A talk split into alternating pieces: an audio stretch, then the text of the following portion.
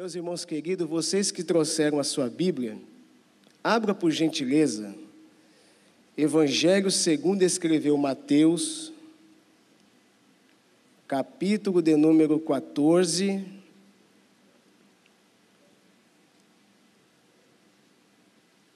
Nós vamos ler do verso de número 26 a 33. Evangelho segundo escreveu Mateus,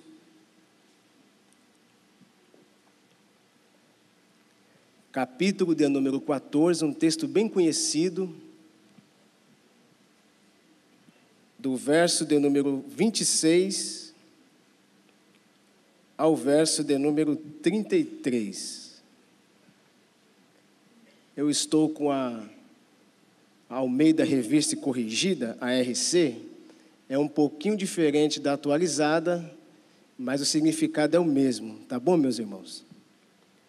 Está escrito assim: E os discípulos, vendo-o caminhar sobre o mar, assustaram-se, dizendo: É um fantasma, e gritaram com medo.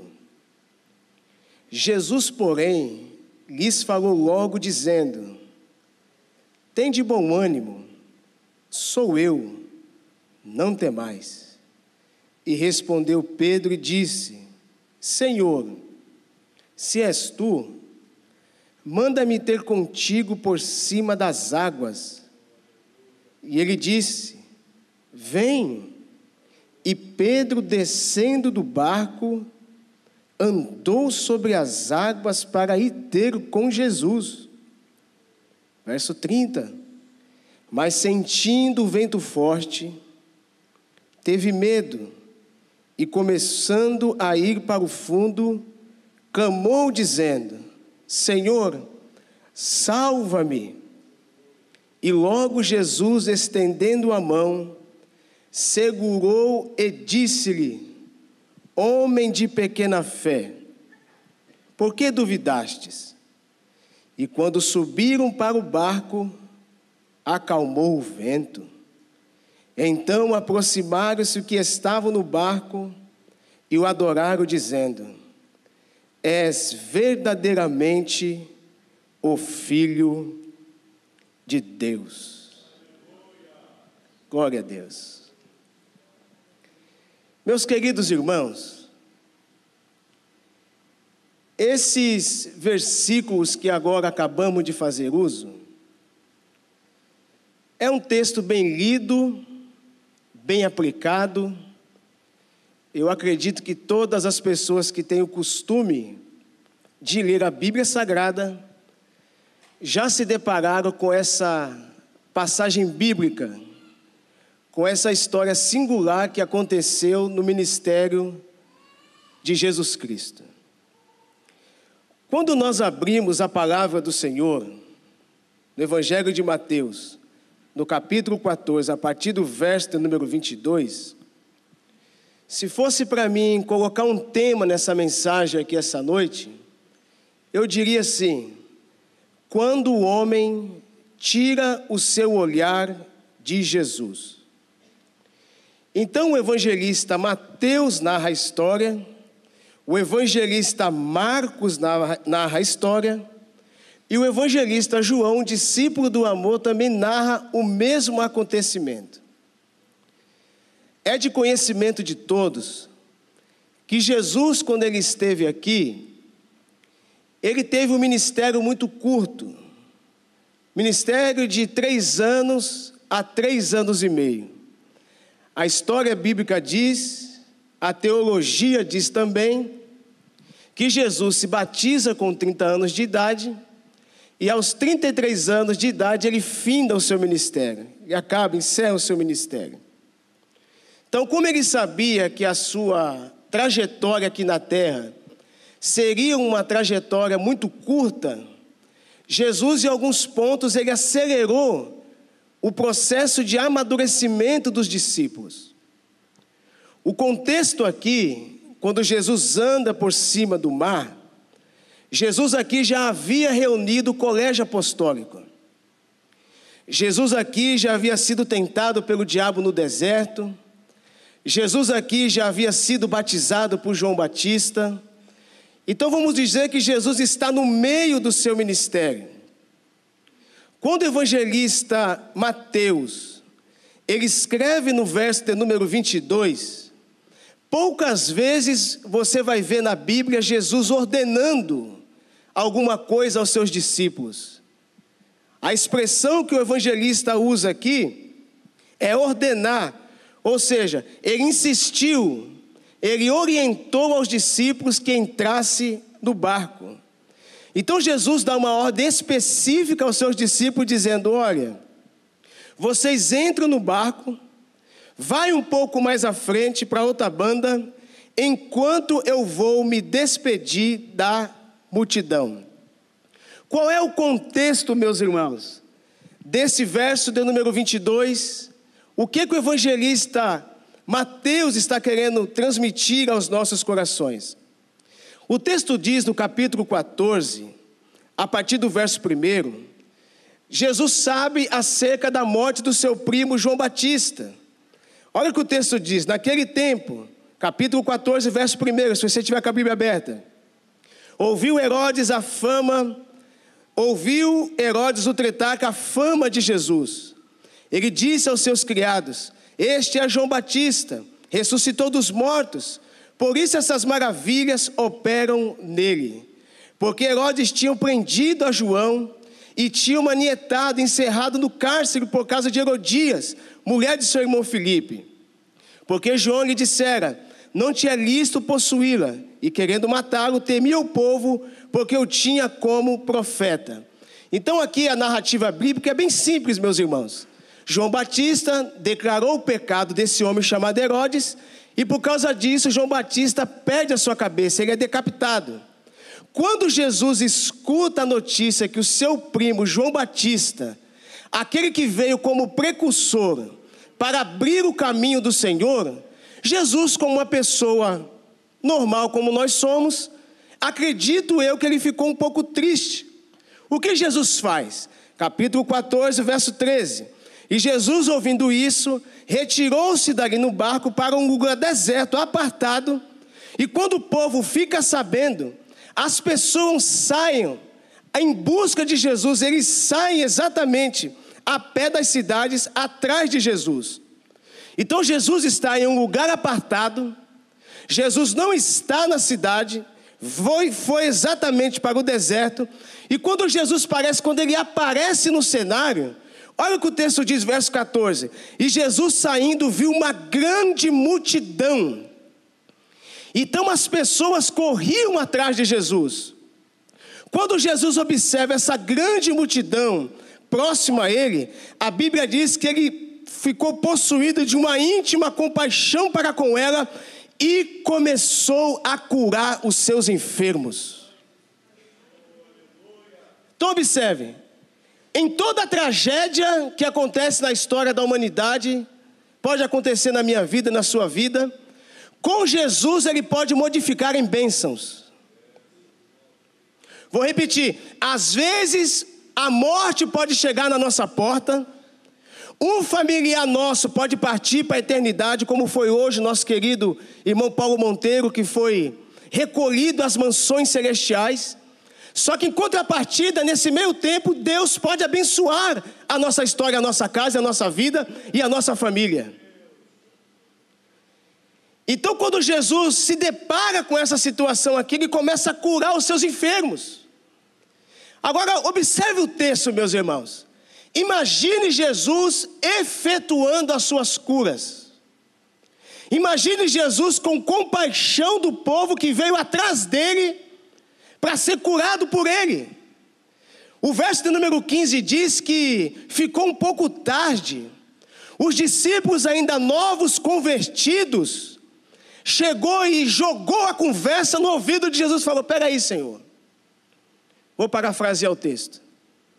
Jesus, sei que o Senhor é o Filho de Deus, que o Senhor nasceu de uma forma especial, que o Senhor é enviado de Deus, o Espírito do Senhor está sobre o Senhor. Só que eu, eu vou refrescar a tua memória, Jesus. O lugar é deserto. E a hora já está avançada.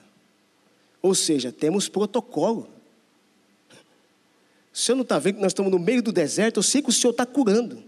O senhor está atuando no seu ministério. Isso é benção. Mas a hora está ficando avançada. Despede essa multidão aí. Conselho de quem, meus irmãos? Dos discípulos. Despede a multidão aí para que vão pelas aldeias, compre comida para si. Sabe o que Jesus falou? Sabe o que Jesus disse? Não. Já que vocês estão preocupados em alimentar o povo, eu vou transmitir a responsabilidade para vocês. Vocês querem que o povo comam? Então dai vocês mesmo de comer para eles. Ele diz: Nós não temos como. É impossível. Nós não temos aqui senão cinco pães e dois peixes. Jesus falou: É isso aí que eu preciso. Vou mostrar para vocês que eu sou maior do que Moisés que alimentou o povo durante 40 anos no deserto. O povo que comeu do maná voltou a ter fome, mas eu sou o pão vivo que desceu do céu. Quem se alimenta da minha carne nunca mais terá fome, pois passou da morte para a vida. Bendito seja o nome do Senhor nosso Deus. Jesus alimenta, meus irmãos, com cinco pães e dois peixes, cinco mil homens fora mulheres e crianças. E com Deus, meus irmãos, não tem aquele negócio contado, não. Né? É, quando nós fazemos aí reunião de casamento, festa, né? Você, na medida que a pessoa é convidada, você paga, né? Por cabeça e tal, tal, tal. Com Jesus, não. Verso 20: E comeram todos e saciaram-se. Voltaram todo mundo, desculpa a expressão, com o bucho cheio. Só que Jesus, para a gente entrar aqui nesse texto aqui, ele está ali no verso de número 22, a qual eu li aqui, ele dá uma ordem para os discípulos: entre no barco, vai para outro lado, porque eu preciso cumprimentar o povo que veio me ouvir. Quem são os discípulos de Jesus aqui? Primeiro, Simão chamado Pedro. Segundo, André, seu irmão. Terceiro, Tiago, filho de Zebedeu. Quarto, João, seu irmão, filho de Zebedeu. Quinto, Filipe. Sexto, Bartolomeu. Sétimo, Tomé. Oitavo, Mateus, o publicano. Nono, Tiago, filho de Alfeu. Décimo, Tadeu. Décimo primeiro, Simão Zelote. E décimo segundo, Judas Iscariotes. Turma, entre no barco. Porque é, é inadmissível, eu não aceito pessoas que vêm até mim, eu não cumprimentá-las. Meu compromisso é com o povo. Jesus foi o maior curador que a humanidade já viu. É por isso que nós servimos a Deus, porque Jesus ele tem prazer em cumprimentar o céu é tão organizado, meus irmãos, que quando nós aceitamos a Jesus, o nosso nome é escrito no livro da vida. Deus, você que entrou por essas portas aqui essa noite, você que veio visitar aqui a convite de alguém, eu estou falando em alto e bom som. Jesus quer cumprimentá-lo essa noite e dizer para você: você é bem-vinda em nosso meio, porque você pertence à nossa família.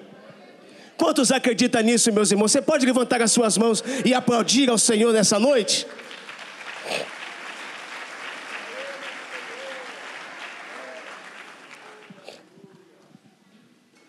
Cumprimentou a todos. E parece que na Bíblia, meus irmãos, multidões gostavam de seguir Jesus. Vários textos bíblicos. Primeiro texto, Mateus capítulo 4, versículo 25. Olha o que o texto diz: E seguiu uma grande multidão da Galiléia, de Decápolis, de Jerusalém, da Judéia e da além do Jordão. Mateus capítulo 13, verso 2: E ajuntou-se muita gente ao pé dele, de sorte que entrando no barco se assentou e toda a multidão estava em pé na praia. Mateus capítulo 15, verso 30.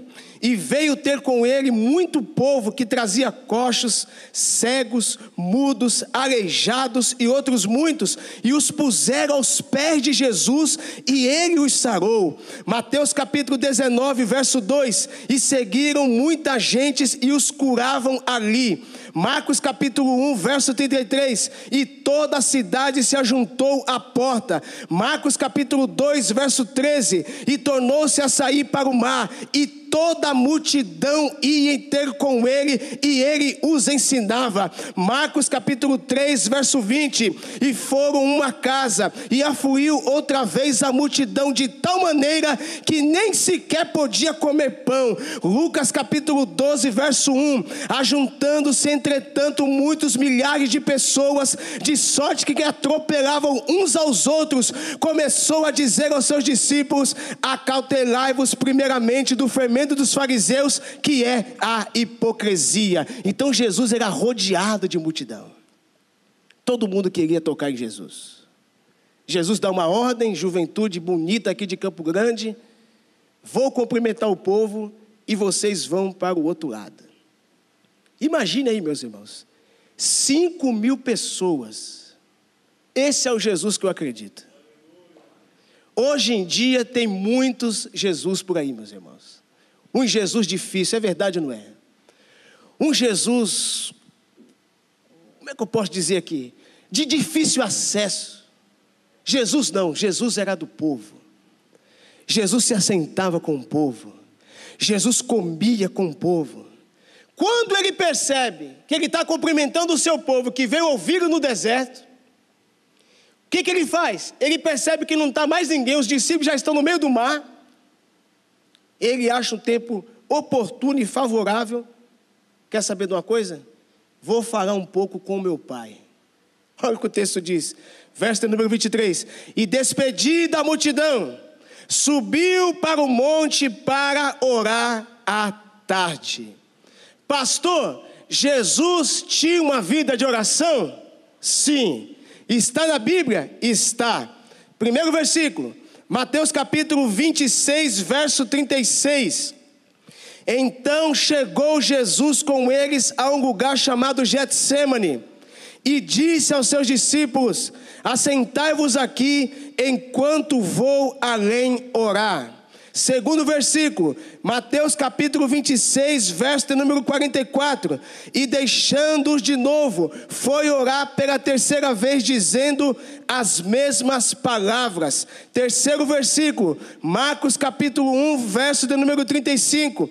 E levantando-se de manhã muito cedo, estando ainda escuro, saiu e foi para um lugar deserto e ali orava. Quarto versículo, Lucas capítulo 5, verso 16.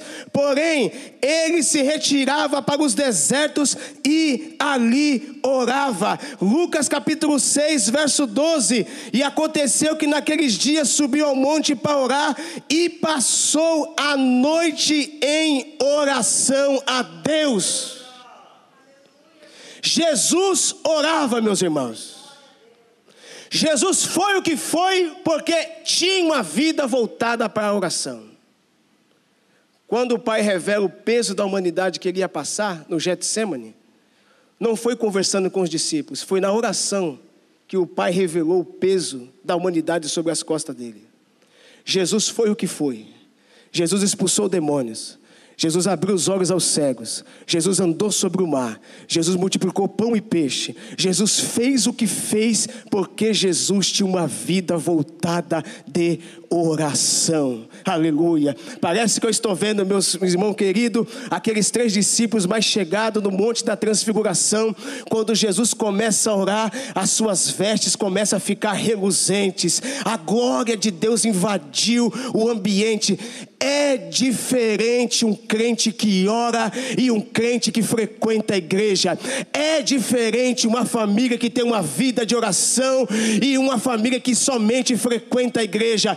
É diferente um jovem, um adolescente que tem uma vida de oração e um jovem adolescente que frequenta apenas igreja. Meus irmãos queridos, nós estamos precisando, Jesus está precisando de pessoas que têm uma vida totalmente dependente da oração. Se você está comigo nisso aqui, meus irmãos, levante as suas mãos, aplauda Jesus com alegria, diga: Senhor, eu preciso orar. Aleluia. Aleluia. Quando Jesus está orando, eu fico pensando Jesus ensinando e Jesus orando, meus irmãos. O filho junto com o pai. O Espírito Santo no meio.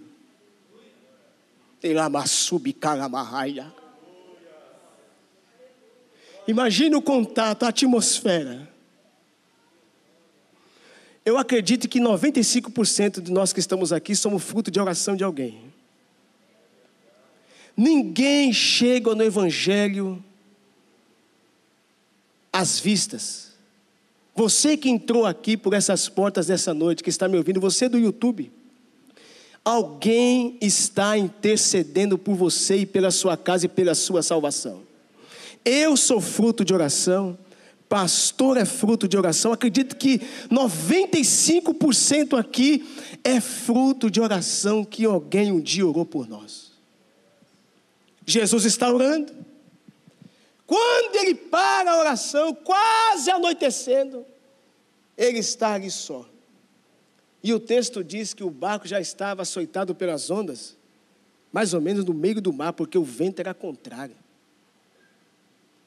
Aí eu lhe pergunto, mas pastor, como é que o vento pode ser contrário se quem mandou entrar nele foi Jesus? Vida cristã não é mar de rosas. Vida cristã não é só bênçãos. A tribulação, às vezes a perseguição vai te amadurecer para você ser um bom crente na presença de Deus. Porque quando você lê isso aqui, você para e pensa, mas espera aí. Se Jesus ordenou aqui, insistiu, orientou, para o colégio apostólico entrar dentro do barco, por que, que o vento está sendo contrário aqui?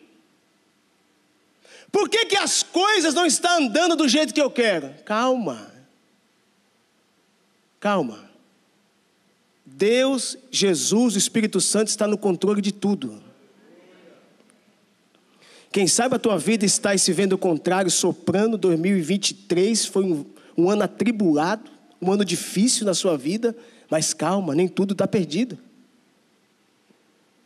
Quando você menos espera, quando você se der conta, aquele que fez o mar, aquele que criou as estrelas, Aquele que diz ao mar, mar, vai até essa banda e para por aí.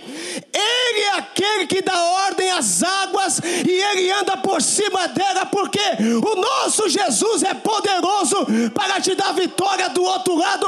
Assim diz o Deus de Abraão para alguém aqui essa noite.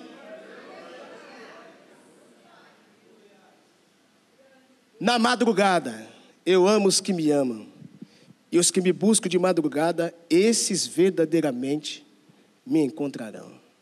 Mas a quarta vigília da noite, dirigiu-se Jesus para eles, caminhando por cima do mar. Que é isso? Que Jesus é esse? Um homem que entra na história da humanidade Há uma história antes de Cristo e depois de Cristo. Com todas as religiões que tem sobre esse globo terrestre, não tem religião que se aproxime ao cristianismo. Se você for em qualquer um desses túmulos aí, dessa turma que montaram igrejas, religiões, lá está escrito: aqui jaz, aqui jaz. Mas se você for em Jerusalém, vai estar escrito: ele não está aqui, ele já ressuscitou. É por isso que eu digo, meus irmãos, em alto e bom som, para a nossa igreja aqui de Campo Grande: pode entrar política que for, entra política da direita, da esquerda, de, de, de trás, de frente, pode vir o que vier, nada pode abalar a igreja. Por quê? Porque a igreja não é instituição humana. Ele mesmo disse: Eu edificarei a minha igreja e as portas do inferno não vai prevalecer contra ela. Aleluia! Está chegando o momento, igreja de Campo Grande, em que o anjo já está para trocar a trombeta e nós vamos estar para sempre com o Senhor nos ares. Estaremos com Jesus. Aleluia, aleluia, aleluia. Que Jesus é esse que anda por cima das águas? Eu estou 20 anos pregando o Evangelho, tenho seis de pastorado e eu confesso para os irmãos que até hoje, quando eu leio a Bíblia, eu fico encantado com o que Jesus é, meus irmãos. Se fez carne e habitou entre nós veio para sentir as nossas emoções. Quatro horas da manhã, Jesus vai caminhando. E aí você pode me dizer, mas espera aí, pastor. Essa situação que eu estou passando, familiar, financeira, enfermidade, às vezes você é perito no assunto. Porque Jesus não vai te provar naquilo que você não conhece, naquilo que você conhece, sabia? Ele vai te testar naquilo que você tem domínio. Aqui, 80% aqui é pescador. Conhecia o mar da Galileia como a palma de sua mão. E esses homens estão com medo. Quando eles olham no meio das ondas, aqui está vindo um homem caminhando. Verso 26. E os discípulos, vendo caminhar sobre o mar, assustaram-se, dizendo: É um fantasma. E gritaram com medo que significa isso? Quando Jesus caminha por cima do mar, é o poder que o nosso Cristo tem sobre a natureza. Tem gente que cultua a natureza. É verdade ou não é? Você não pode mexer com a natureza. Mas eu conheço um que fez a natureza. Que a natureza bate palma para ele. Que a natureza bate continência para ele Está na Bíblia, pastor? Tá. Caminhando por cima do mal, o primeiro milagre é ao multiplicar os pães. Segundo, ao providenciar o dinheiro do tributo, do tributo em Mateus capítulo 17, verso 27. Olha o poder que ele tem sobre a natureza. Ao secar a figueira, em Mateus capítulo 21, verso 19. Olha o outro, ao calmar a tempestade, Marcos capítulo 4, versículo 39. Que homem é este? que até o vento e o mar lhe obedecem, ele é homem sobrenatural. Ele é um homem impecável, não tem outro, a saber, Jesus Cristo justo. Ele é a cabeça da igreja, ele é a resplandecente estrela da manhã. Ele é o Alfa, ele é o homem, ele é o princípio, ele é o fim. Ele é o Rei dos Reis, ele é o Senhor dos Senhores. Ele é o leão da tribo de Judá. Ele é o pão vivo que desceu do céu. Ele é a água que sara qualquer enfermidade. Ele é o justo juiz. Ele é o nosso Criador.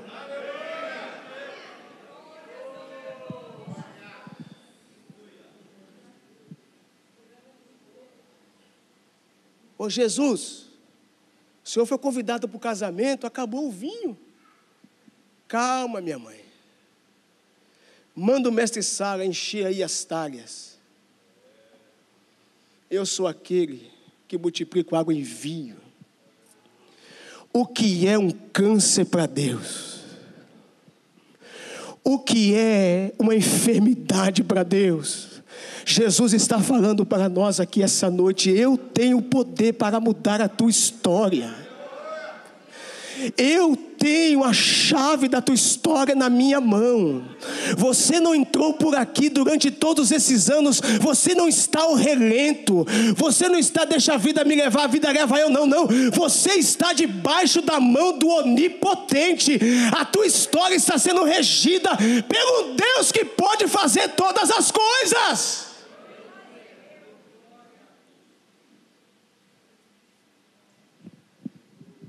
Só que Jesus, meus irmãos, ele tem que entender, não é?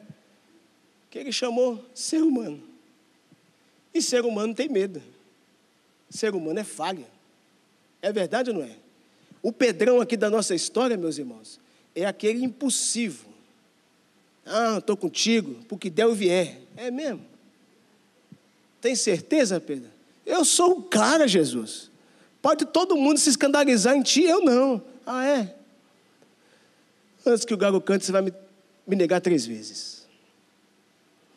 Só que depois que Jesus ressuscita e Pedro recebe o Espírito Santo de Deus, até a sombra dele curava. Ficaram com medo. Quando Jesus observa a nossa fragilidade que nós somos, que tem hora que você está no limite. Quantos aqui já orou assim, Senhor, eu estou no meu limite? Eu já orei muitas vezes. Perdi até as contas. Senhor, está difícil. Se o Senhor não entrar com providência, eu não sei o que vai ser. Olha a resposta de Jesus para nós aqui. E Jesus, porém, lhes falou logo dizendo: Tem bom ânimo. Sou eu. Não temas. Eu sinto a presença de Deus aqui, meus irmãos. Aleluia, aleluia. Olha o que está escrito no livro do Êxodo, capítulo 14, verso 13. Moisés, porém, disse ao povo: Não temais, estáis quietos e vede o livramento do Senhor, que hoje vos fará, porque os egípcios que vocês viste nunca mais vereis para sempre. Olha o que o profeta Isaías, capítulo 41, verso 13 diz: Porque eu, o Senhor teu Deus, te tomo pela tua mão direita e te digo: Não temas que eu te ajudo. Mateus capítulo 9, verso 2: Jesus, vendo a fé deles, disse ao paralítico: Filho, tem bom ânimo, perdoado estão os teus pecados. Ele é aquele que segura nas nossas mãos. Tem bom ânimo, sou eu. Tem hora que a mamãe não vai estar perto, que o papai não vai estar perto, que o vovô e a vovó não estão perto, mas Jesus está sempre perto. Fica tranquilo, eu estou no controle. Aí, meus irmãos, ser humano, como eu e tu, comedor de feijão, pecador. Aí vem o Pedro. O medo faz você não reconhecer a voz daquele que você caminha há muitos anos com ele. Olha didática do texto. Você não consegue diagnosticar quem é a voz que está falando. Se é a voz de Deus, se é a voz da tua mente, ou se é a voz do diabo. Olha o que Pedro faz aqui. Verso número 28. Respondeu-lhe Pedro e disse: Senhor, se és tu, manda-me ter contigo sobre as águas. E aí, o ser humano comum pode fazer isso? Sim ou não? Vamos lá, meus irmãos, estão com fome? Não pode. Desafiar a lei da gravidade? Só que quem está mandando está acima da lei da gravidade. Não é que um homem chega de quatro dias, meus irmãos, em estado de putrefação, chama pelo nome e o homem sai para fora. Eu não estou falando de um Deus qualquer, não, meus irmãos. De um Deus que cabe no bolso da moça, no pingente da menina, não. Um Deus vivo que está aceitado sobre o globo da terra. Jesus está vivo. Faça um teste com Deus, assim como Pedro fez. Faça a prova. Conversa com Deus, Senhor. Se o Senhor está comigo mesmo, eu quero um sinal tal. Duvido que Deus não vai te responder. Manda-me ter contigo sobre as águas. Vem, Pedro. E o texto diz que quando ele está andando sobre as águas, ele foi e ter com Jesus. Então o tema da mensagem é quando o homem tira o seu olhar de Jesus, certo? Ele está olhando para Jesus. Quando você está olhando para Jesus, meus irmãos, a perseguição não te para, a inimizade não te para, o desemprego não te para, o namoro que acabou não te para, perda de filhos. Eu conheci pastores, amigo meu, que perderam filhos e continuaram na caminhada. Sepultar o marido, como a nossa irmã Helena está sepultando, não para. Por quê? Porque a fé dela não está baseada nessas coisas. A fé dela está totalmente baseada em Cristo. Olha o que Paulo diz: quem nos separará do amor de Deus que está em Cristo Jesus? A tribulação, a altura. Ele disse: Eu estou certo de que nem a morte, nem a vida, nem os anjos, nem o principado, nem alguma outra criatura nos poderá separar do amor de Deus que está em Cristo Jesus, nosso Senhor. O seu amor para com Deus tem que estar acima da tua esposa, acima dos filhos, acima de qualquer coisa. Jesus diz: aquele que ama pai, mãe, filho mais do que a mim, não é digno de mim. Entenda isso, juventude. Quando for casar, aparecer aí o, o abençoado, a abençoada, faça essa pergunta para ele: Você ama Deus mais do que a tudo? Se ele amar Deus mais do que a tudo, você vai ter um casamento feliz e abençoado. Ele não vai te trair, vai te respeitar todos os anos da sua vida. Ele está olhando fixo. Só que de repente, meus irmãos, o que acontece? Verso 30. Ele sente o vento forte. Primeiro ponto. Segundo ponto, ele tem medo. E terceiro, ele começa a ir para o fundo. O que é isso? Primeiro ponto, sente o vento forte. Os hebreus não indicavam com rigor a direção dos ventos, como se faz atualmente. Contudo, eles conheciam os quatro ventos: vento do Oriente, vento do Ocidente, vento do Norte e vento do Sul. O que é o medo? Do latim madeira, que significa receio e apreensão. Segundo o psicólogo cubano Mira Ailopes, é o medo um dos mais aterrorizadores gigantes da alma. O medo, meus irmãos, observe isso aqui, foi a primeira reação adversa experimentada por Adão e Eva após terem comido do fruto proibido. Gênesis capítulo 3, verso 10. Depois da desobediência do homem e da mulher no jardim do Éden, entra na humanidade a palavra tão temida conhecida como medo. A partir desse ato de descomprometimento direto da palavra de Deus, de hora em diante, eles teriam de enfrentar a realidade jamais imaginada. Vejamos, o que, que o medo faz com a nossa vida? Nós sentimos o que? Insegurança, nós sentimos o que? Tristezas, nós sentimos o que? Amarguras, a expectativa de uma morte sempre presente. Tais coisas geram pavores por serem contrárias à natureza que Deus nos idealizara. Então entrou a palavra medo. Então ele sente o forte vento, ele teve medo e ele começa a ir para o fundo. Essas são as três características de pessoas que entram para a igreja, gosta da membresia da igreja, mas quando ele tira o seu olhar de Jesus, ele sente esses três itens aqui. Ele sente o vento forte batendo, ele tem medo ele começa a afundar. Tirou o olhar de Jesus, a coisa começa a complicar. Só que Jesus, meus irmãos, ele sempre está insistindo. Quando Pedro começa a afundar, ele ainda tem voz para clamar. Aleluia. Senhor, salva-me! Quando a humanidade reconhece que precisa, em todo aspecto da sua vida, você olhar para Jesus, eu estou olhando para Jesus, já vai fazer 20 anos da minha vida. Desde quando eu encontrei Jesus, o meu olhar é fixo nele. Não olhe nem para a direita e nem para a esquerda. Olhe fixamente em Jesus. Em Jesus você não vai ver defeito. Em Jesus não tem erro. Em Jesus não tem mentira. Em Jesus não tem nada desse tipo. Se você continuar olhando fixo para Jesus, você terá uma vida abençoada aqui nessa terra. Quantos acreditam nisso, meus irmãos? Levante as suas mãos e aplauda Jesus mais uma vez.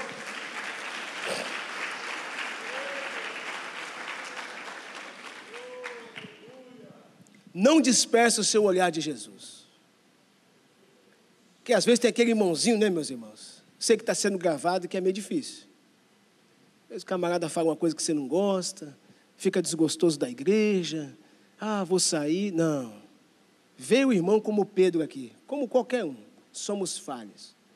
Olhe continuamente para Jesus no seu casamento, vá olhando para Jesus. Com seus filhos, coloca ele na mão de Jesus. No seu trabalho, nos seus negócios, coloca Jesus na frente, que tudo vai dar certo. Jesus falou: Calma, Pedro. Você está clamando? Eu vou te salvar. Jesus estende a mão, segurou. E olha o que Jesus falou para Pedro: Você não tem fé você é um homem de pequena fé. Por que você duvidou, Pedro?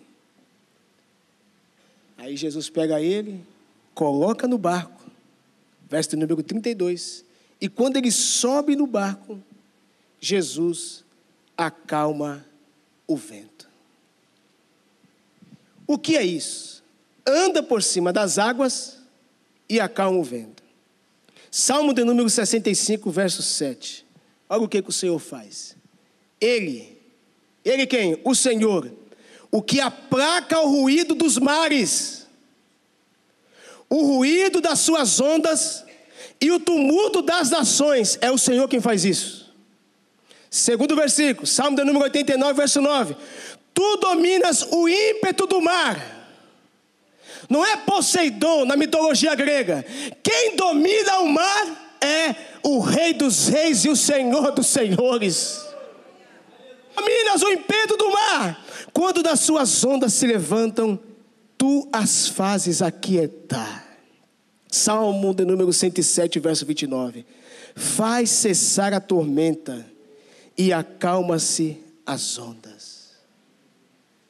Aí olhe bem para mim aqui eu fico imaginando os doze discípulos.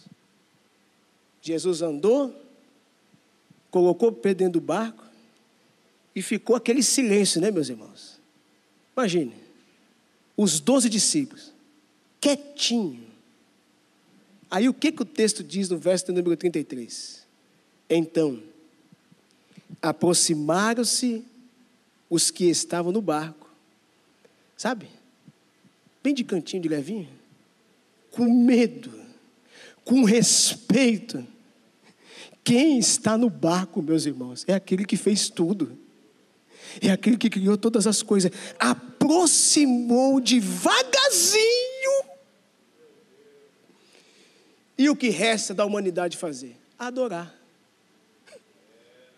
E o adoraram dizendo: és verdadeiramente o Filho de Deus. Confissão dos discípulos: Tu és verdadeiramente o Filho de Deus. Existe aqui alguns personagens da Bíblia que confessaram que Jesus era o Filho de Deus na Bíblia, sabia? O primeiro é o próprio Pedro, Mateus 16, 16. Esse bom Pedro respondeu, disse: Tu és o Cristo, o Filho do Deus vivo. Olha que Natanael expressou também João capítulo 1, verso 49. Natanael respondendo e disse: Rabi, tu és o filho de Deus, tu és o rei de Israel. Olha que a mulher samaritana também expressou em João 4, 29. Vinde e vede um homem que me disse tudo quanto tenho feito, porventura não é este o Cristo?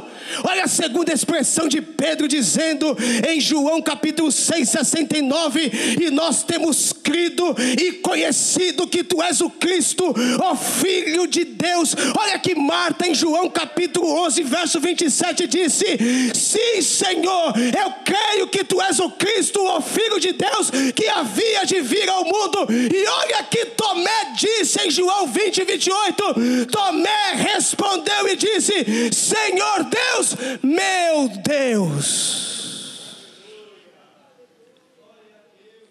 Ele é o Cristo.